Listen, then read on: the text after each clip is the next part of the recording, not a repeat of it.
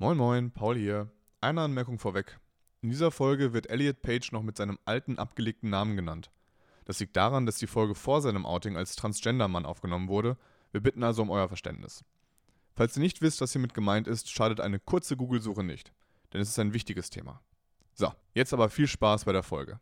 Der letzte Jam hat entschieden, wer gewinnen wird oder nicht. Und dann bin ich ähm, zu unserem Coach gegangen und habe ihr gesagt, du, ich bin ja so unerfahren, du musst mich jetzt nicht auf den Track schicken, schick doch unsere besten Spielerinnen. Und dann hat sie mich angeguckt, voller Entsetzen und hat gemeint, nee, so spielen wir nicht. Moin, moin, liebe Sportfreunde.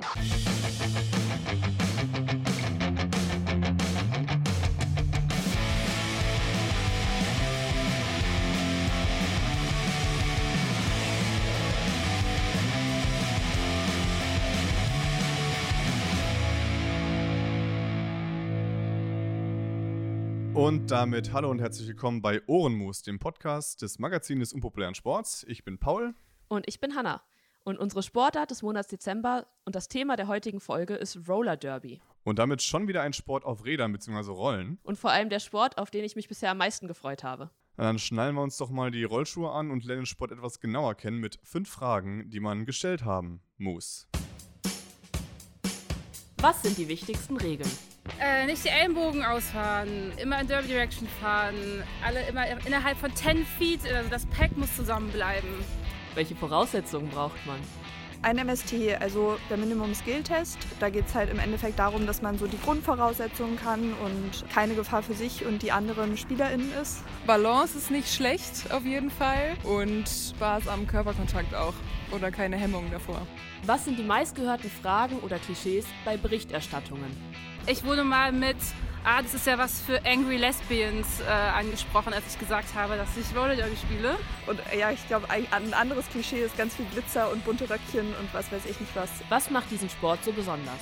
Weil dass es halt auf Rollen ist und nichts mit Bällen zu tun hat. Die Community und dass sich alle gegenseitig unterstützen und die verschiedenen Teams sich auch gegenseitig unterstützen. Der Sport in drei Worten. Gebrochene Knochen und Spaß. Ja, vielen Dank an Lee, Sophia und Maike.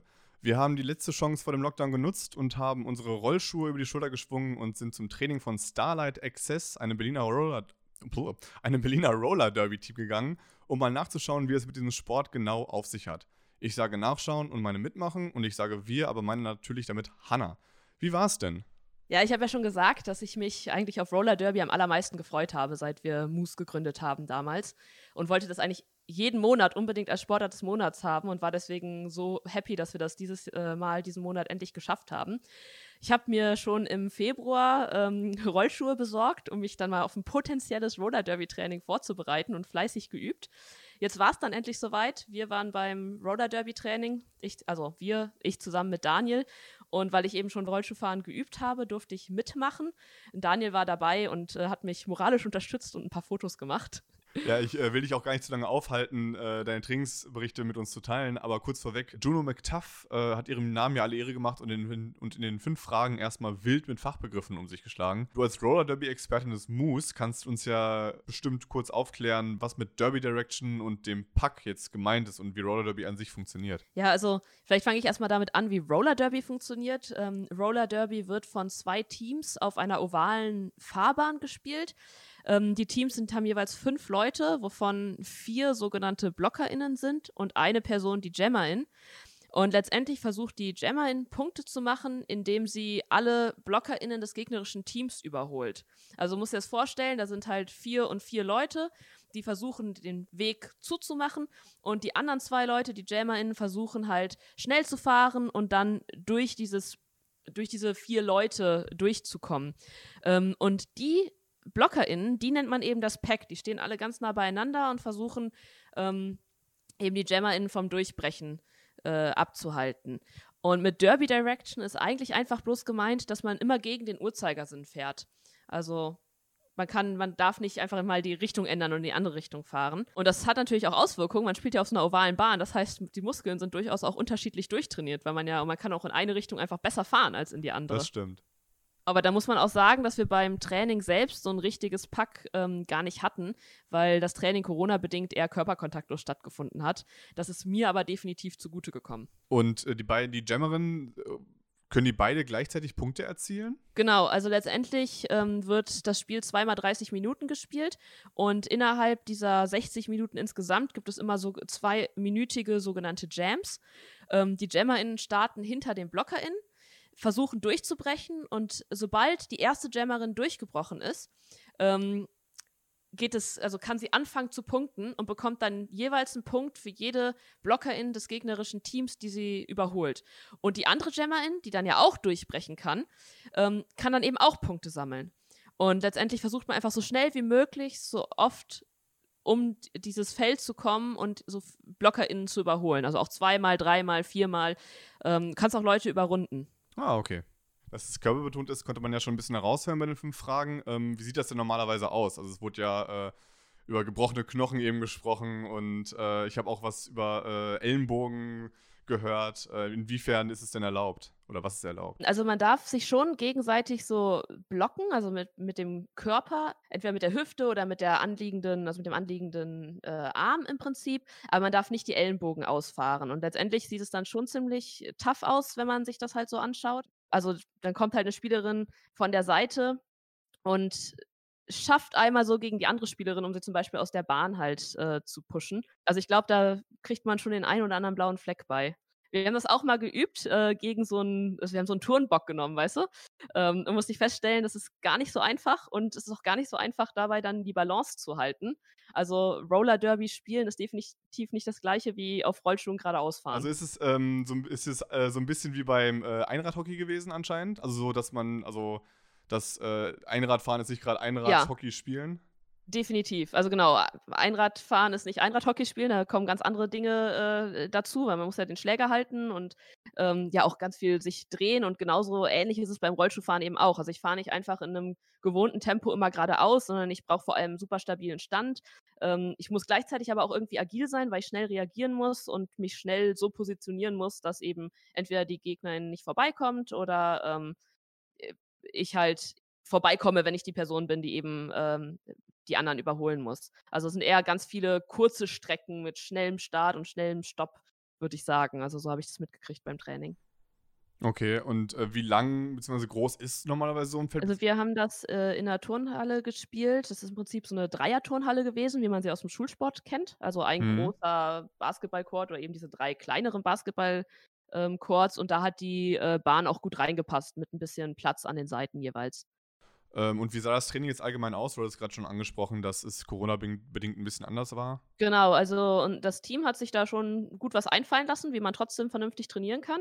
Ähm, wir haben mit einem kleinen Fitnesstraining angefangen, das ist auch sehr wichtig. Also ich würde sagen, äh, Squats sind das A und O. Man muss nämlich immer tief stehen auf diesen Rollschuhen. Dann haben wir so ein bisschen Training auf Rollschuhen halt gemacht, also so, auch so ein bisschen drehen und stehen bleiben und übersetzen und was man alles machen kann, um so ein bisschen warm zu werden, eben mit äh, auf den Rollschuhen.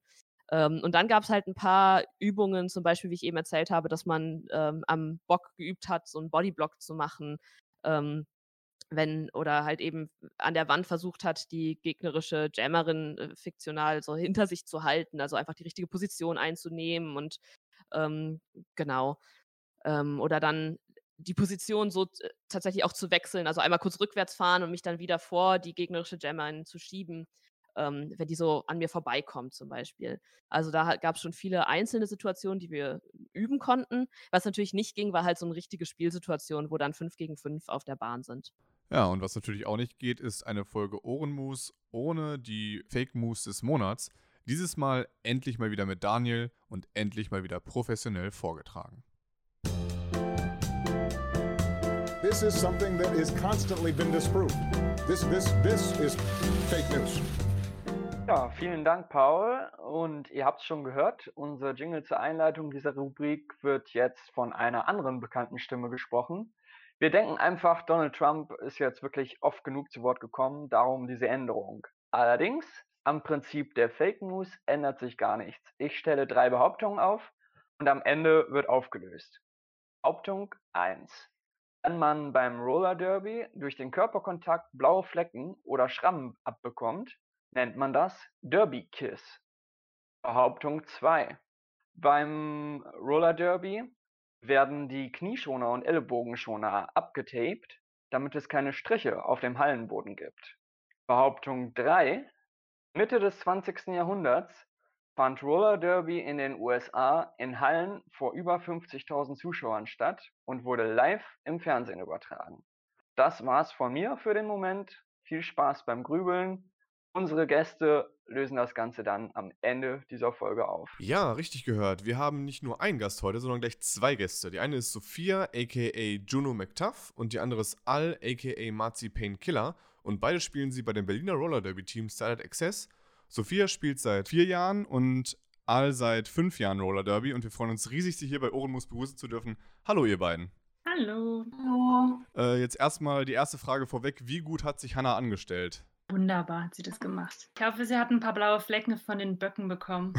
Tatsächlich nicht. Ich habe auch, ich kriege richtig leicht blaue Flecken und ich habe total damit gerechnet und am nächsten Tag meinen Körper durch abgesucht, aber keine blauen Flecken. Ja, vielleicht hast du nicht hart genug ge ähm, geschlagen. Ja.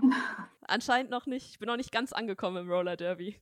Aber du warst sehr sicher auf den Skates, also du bist gar nicht hingefallen, oder? Meistens kommen die blauen Flecken eher dadurch. Das stimmt, Daniel war auch ganz enttäuscht. Er hat nachher in die Gruppe geschrieben, ich habe gar keine schlechten äh, Videos von Hannah machen können, die hat sich nicht einmal hingelegt.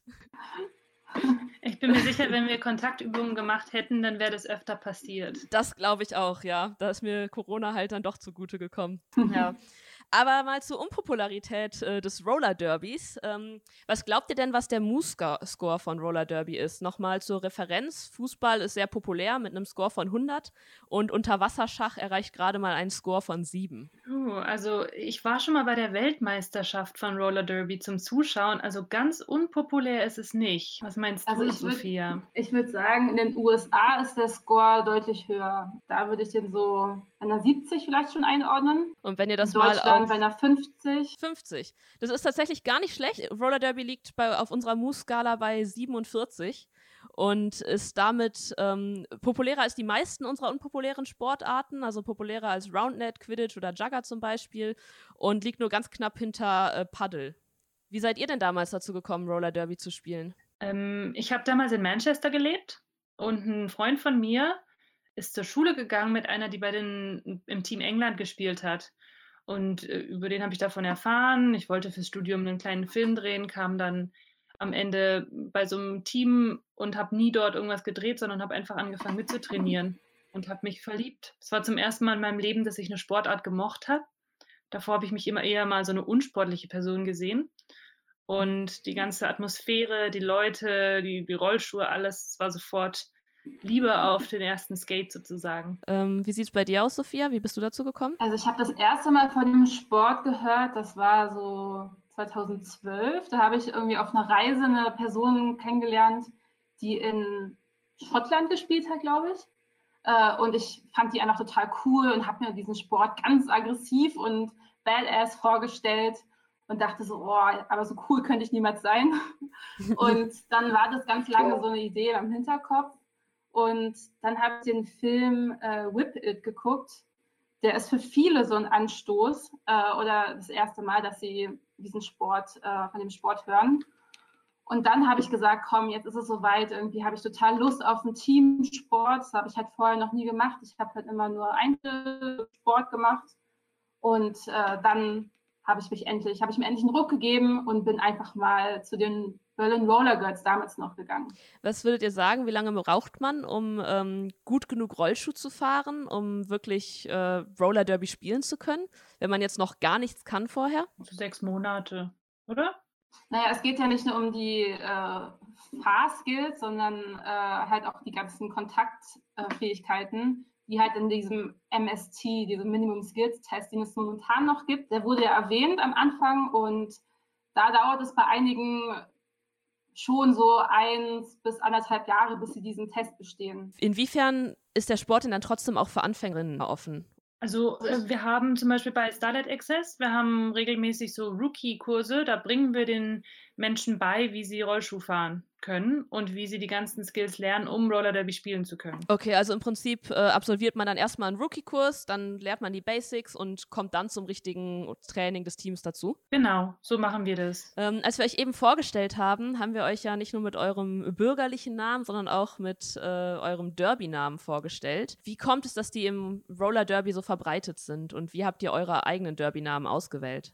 Wie kommt es, dass sie so verbreitet sind? Das habe ich, ich weiß nicht, ob ich das jemals hinterfragt habe. Für mich war das immer so, dass man in Roller Derby einfach sein kann, wer man sein möchte. Und das ist nicht unbedingt der Name, den einen deine Eltern bei der Geburt geben, sondern du kannst dich neu definieren und die Person sein. Und dazu kann auch, dass du einen neuen Namen auswählst.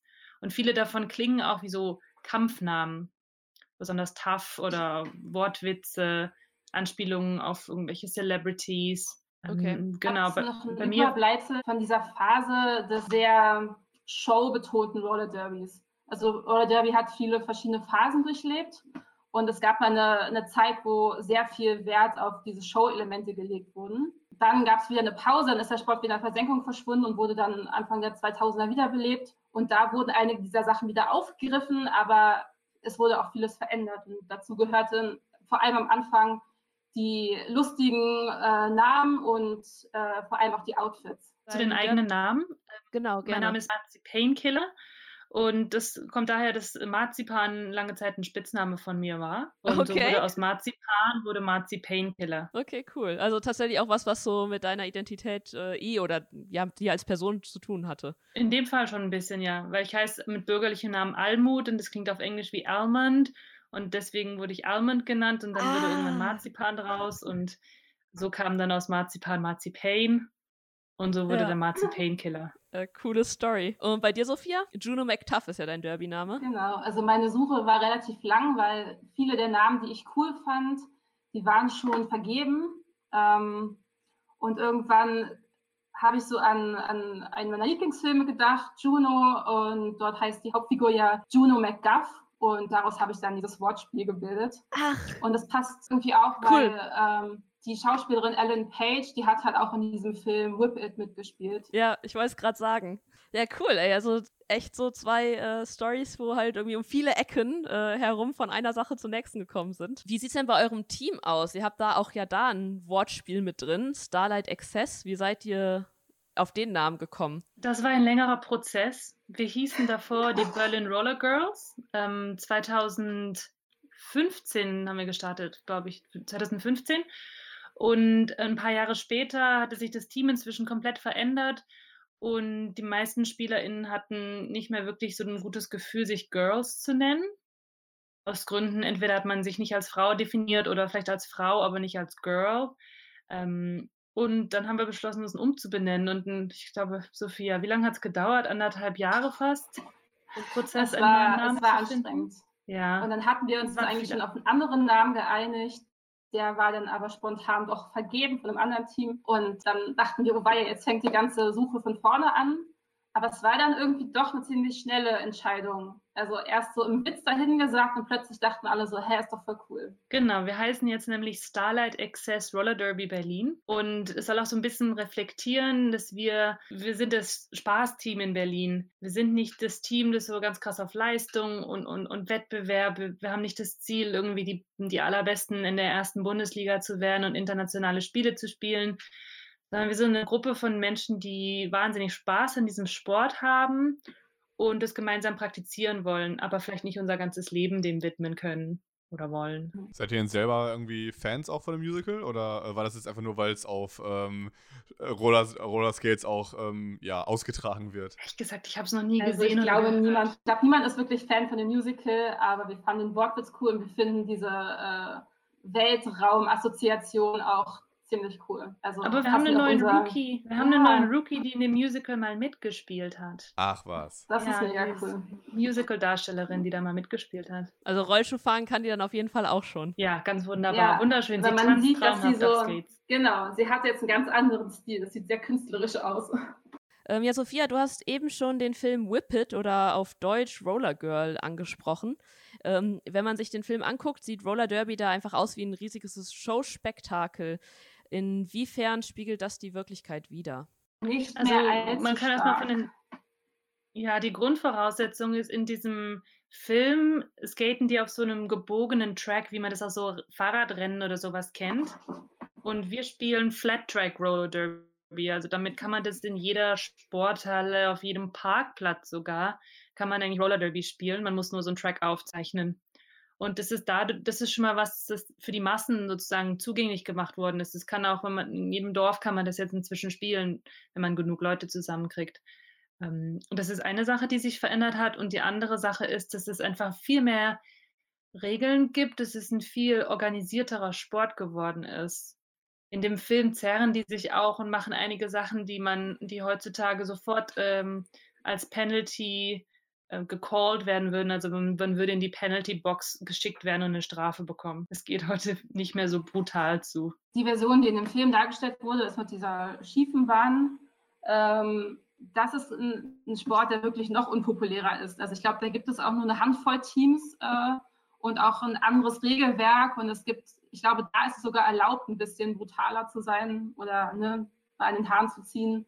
Deshalb ähm, hat dieser Film, glaube ich, das gar nicht so unrealistisch dargestellt, aber es ist auf jeden Fall nicht die verbreitete Variante, wie alle schon gesagt hat. Also wir können einfach sagen, es gibt im Prinzip zwei Sportarten. Einmal dieses Banked Track Roller Derby und das Flat Track Roller Derby, die zwar sehr ähnlich sind, aber sich so ein bisschen auseinanderentwickelt haben in den letzten Jahren. Ja, ja. Man ver verbindet Roller Derby sehr viel mit Frauen und es wird mit Frauen in Verbindung gebracht ähm, und von Frauen betrieben, beziehungsweise allen Personen außer Cis-Männern. Ähm, was ist denn jetzt, wenn ich als Cis-Mann zum Beispiel den Sport ausüben möchte? Geht das? Das ist auf jeden Fall möglich. Also nicht, dass ich Rollstuhl fahren könnte, aber. Äh es gibt leider äh, nicht so viele All-Gender-Teams. Äh, es gab in Berlin eins, was leider nicht so lange existiert hat, weil es nicht genug ähm, Mitglieder gab oder es halt intern schwierig war, das aufrechtzuerhalten. Ähm, also da hättest du mitmachen können. Äh, es gibt tatsächlich nicht so viele Männerteams. Ähm, du könntest dich aber auf jeden Fall ähm, auf eine äh, erfolgreiche Karriere als Official oder als Ref äh, freuen. Also deswegen sagen wir auch, es können auch ähm, Cis-Männer bei uns skaten lernen, weil wir brauchen ja auch Menschen, die nicht ähm, spielen ah, ja. und trotzdem auf Skates unterwegs sind. Und da gibt es keine Diskriminierung, wer das machen darf und wer nicht. Na, vielleicht überlege ich es ähm. mir ja nochmal. wir haben einen, einen Cis-Mann bei uns, der einfach total Bock hatte, äh, mitzumachen und der es auch okay findet, dass er mit uns jetzt nicht auf dem Spielfeld stehen kann bei einem Spiel. Mhm. Also das ist ziemlich cool, dass er uns auch so supportet. Ich habe in den letzten Monaten, seit wir uns ein bisschen mehr mit Roller Derby beschäftigen, gemerkt, dass äh, Quidditch und Roller Derby sehr ähnlich sind als Sport, ähm, in der Hinsicht, dass sie sich auch über gesellschaftspolitische Positionen definieren. Wie wichtig sind solche Themen für den Sport und in eurer Community? Also Dinge wie zum Beispiel Geschlechtergerechtigkeit oder Antirassismus, Antidiskriminierung. Oder auch, was ihr eben meintet, ähm, also dieser Slogan Derby is for everybody, also für alle Körpertypen. Ich würde sagen, es ist, es ist sehr wichtig in dieser Community. Und ähm, oft sieht man auch bei Spielen, dass irgendwie Refugees Welcome Banner dranhängen. Oder als jetzt gerade in der Black Lives Matter Bewegung war im Roller Derby ist eine ganz hm, belebte Diskussion über Rassismus im Roller Derby ähm, auch entfacht und auch das Bewusstsein, dass man sich echt noch viel mehr damit beschäftigen muss. Es ist sehr inklusiv für verschiedenste Menschen, sexuelle Orientierung, verschiedenste Gender. Und äh, ich glaube, es ist, es ist ein wichtiger Bestandteil davon, dass man diese Community auch nutzt und, und gesellschaftlichen einen Impact haben möchte, einen Einfluss. Ähm, dann hätte ich noch eine Frage an Sophia. Was würdest du dir denn wünschen, wie sich Roller Derby in der nahen oder fernen Zukunft weiterentwickelt? Ich würde mir, also jetzt gerade nochmal äh, in Bezug auf die, äh, das Rassismus-Thema, würde ich mir wünschen, dass Roller Derby nicht mehr so ein von weißen Menschen dominierter Sport ist. Selbst in Atlanta zum Beispiel, das war ähm, ein Beispiel von Atlanta Roller Derby, in einer Stadt, wo es sehr viel ethnische Vielfalt gibt, ist das Roller Derby Team trotzdem von, von weißen Personen dominiert. Und da war die Frage so, woher kommt das? Welche Außenwirkung hat dieser Sport? Werden immer ähm, weiße Menschen auf die Plakate ge gedruckt? Ist das irgendwie, ja, ist das überhaupt accessible? Ist es vom Geldaufwand und vom Zeitaufwand überhaupt für marginalisierte Personen zugänglich? Und ich würde mir sehr wünschen, dass äh, sich mit diesen Fragen stärker auseinandergesetzt wird und dass es ein noch inklusiverer Sport wird und ein Sport mit mehr Vielfalt. Ja. Ähm, und für All habe ich auch noch eine letzte Frage. Von dir wüsste ich gerne, was dein schönstes Roller Derby-Erlebnis war. Mein schönstes Roller Derby-Erlebnis. Oh, ähm, bei meinem allerersten Spiel war der letzte Jam und der Punkteabstand zwischen dem gegnerischen Team und unserem Team war so gering, dass der allerletzte Jam, und es gibt ja unglaublich viele Jams, also der Punktestand war bei irgendwie 165 zu 166, also der letzte Jam hat entschieden, wer gewinnen wird oder nicht. Und dann bin ich ähm, zu unserem Coach gegangen und habe ihr gesagt, du, ich bin ja so unerfahren, du musst mich jetzt nicht auf den Track schicken, schick doch unsere besten Spielerinnen. Und dann hat sie mich angeguckt, voller Entsetzen und hat gemeint, nee, so spielen wir nicht. Hier kommt jede Person auf den Track, egal wie gut man ist, wie lange, wie viel Erfahrung man hat. Hier kriegt jede die gleiche Möglichkeit zu spielen und du gehst jetzt auf den Track. Und dann haben wir den letzten Jam gespielt und haben Punkt gemacht und haben das Spiel gewonnen. Das war wunderschön. Dieses Gefühl, okay, es ist egal, auch wenn es dein allererstes Spiel ist und das, alle anderen Spielerinnen sind besser als du, aber du bist Teil von dem Team und du machst es jetzt auch. Das war das ist mein schönster Moment. Das hört sich nach einem auf jeden Fall einem perfekten Einstand an in die Roller Derby Karriere. Auf jeden Fall. Und zeigt ja auch direkt, wofür der Sport alles steht, ne? Ja, also auf jeden Fall unser Team. Es gibt ja auch andere Teams, die sehr viel mehr auf Leistung aus sind und die unbedingt gewinnen wollen. Bei uns steht eher im Fokus, dass wir alle Spaß dran haben und alle daran wachsen. Ja, und Spaß haben wir natürlich auch alle bei der äh, Auflösung unserer Kategorie Fake Moves mit Daniel. This is something that is constantly been disproved. This, this, this is fake news. Willkommen zurück bei den Fake Moves. Wie immer wiederhole ich nochmal die drei Behauptungen und dann lösen unsere Gäste bitte auf. Eins, wenn man beim Roller Derby durch den Körperkontakt blaue Flecken oder Schrammen abbekommt, nennt man das Derby Kiss. Wahr oder falsch? Das ist wahr. Das ist die Dann kommen wir schönste gleich Art der. Küsse. Alles klar. Dann kommen wir gleich zur zweiten Behauptung. Ähm, beim Roller Derby werden die Knie- und Ellbogenschoner abgetaped, damit keine farbigen Streifen auf dem Hallenboden entstehen. Wahr oder falsch? Also für uns ist es wahr auf jeden Fall. Bei den professionellen Spielen wird da, glaube ich, kein Wert drauf gelegt. Also da machen die das nicht. Ich glaube, es kommt auch immer auf die HausmeisterInnen der Hallen an. Ja. Notiere ich trotzdem als Wahrheit. Dritte Behauptung. Mitte des 20. Jahrhunderts fand Roller Derby in den USA in Hallen vor bis, bis zu 50.000 Zuschauern statt und wurde live im Fernsehen übertragen. Wahr oder falsch? Auch das ist wahr. 50.000 Zuschauer? So, so Orte wie Madison Square Garden waren voll und haben ähm, Roller Derby-Spiele ähm, angeguckt. Paul, da haben wir übrigens auch einen Artikel drüber geschrieben. Das, das war doch zu einer Zeit, wo ich die Artikel nicht gelesen habe. ja. Gut. Also, drei Wahrheiten haben wir. Ihr könnt es sicherlich gar nicht glauben, aber ihr habt richtig gehört. Drei Wahrheiten. Ähm, es ist wie bei der US-Wahl, die Fake News bzw. die Lügen wurden abgewählt.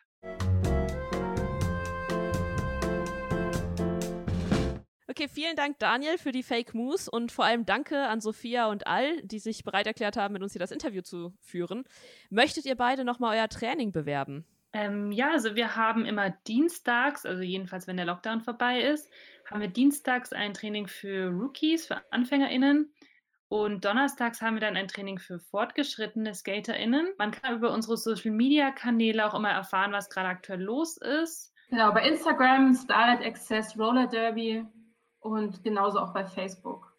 Also einfach zu finden. Ja, vielen Dank fürs Zuhören. Ähm, ihr könnt uns äh, weiterhin auf Facebook folgen, auf Instagram folgen, beides unter moose.magazin.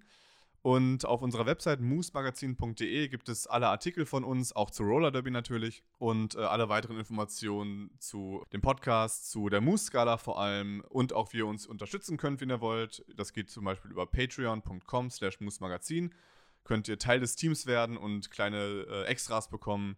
Und äh, nicht verzagen, äh, das ist zwar die letzte Sportart des Monats für 2020 gewesen, aber nicht der letzte Podcast. Es gibt um Weihnachten herum nochmal einen Moose-Jahresrückblick äh, und bis dahin sage ich einfach mal Tschüss. Tschüss. Tschüss. Tschüss.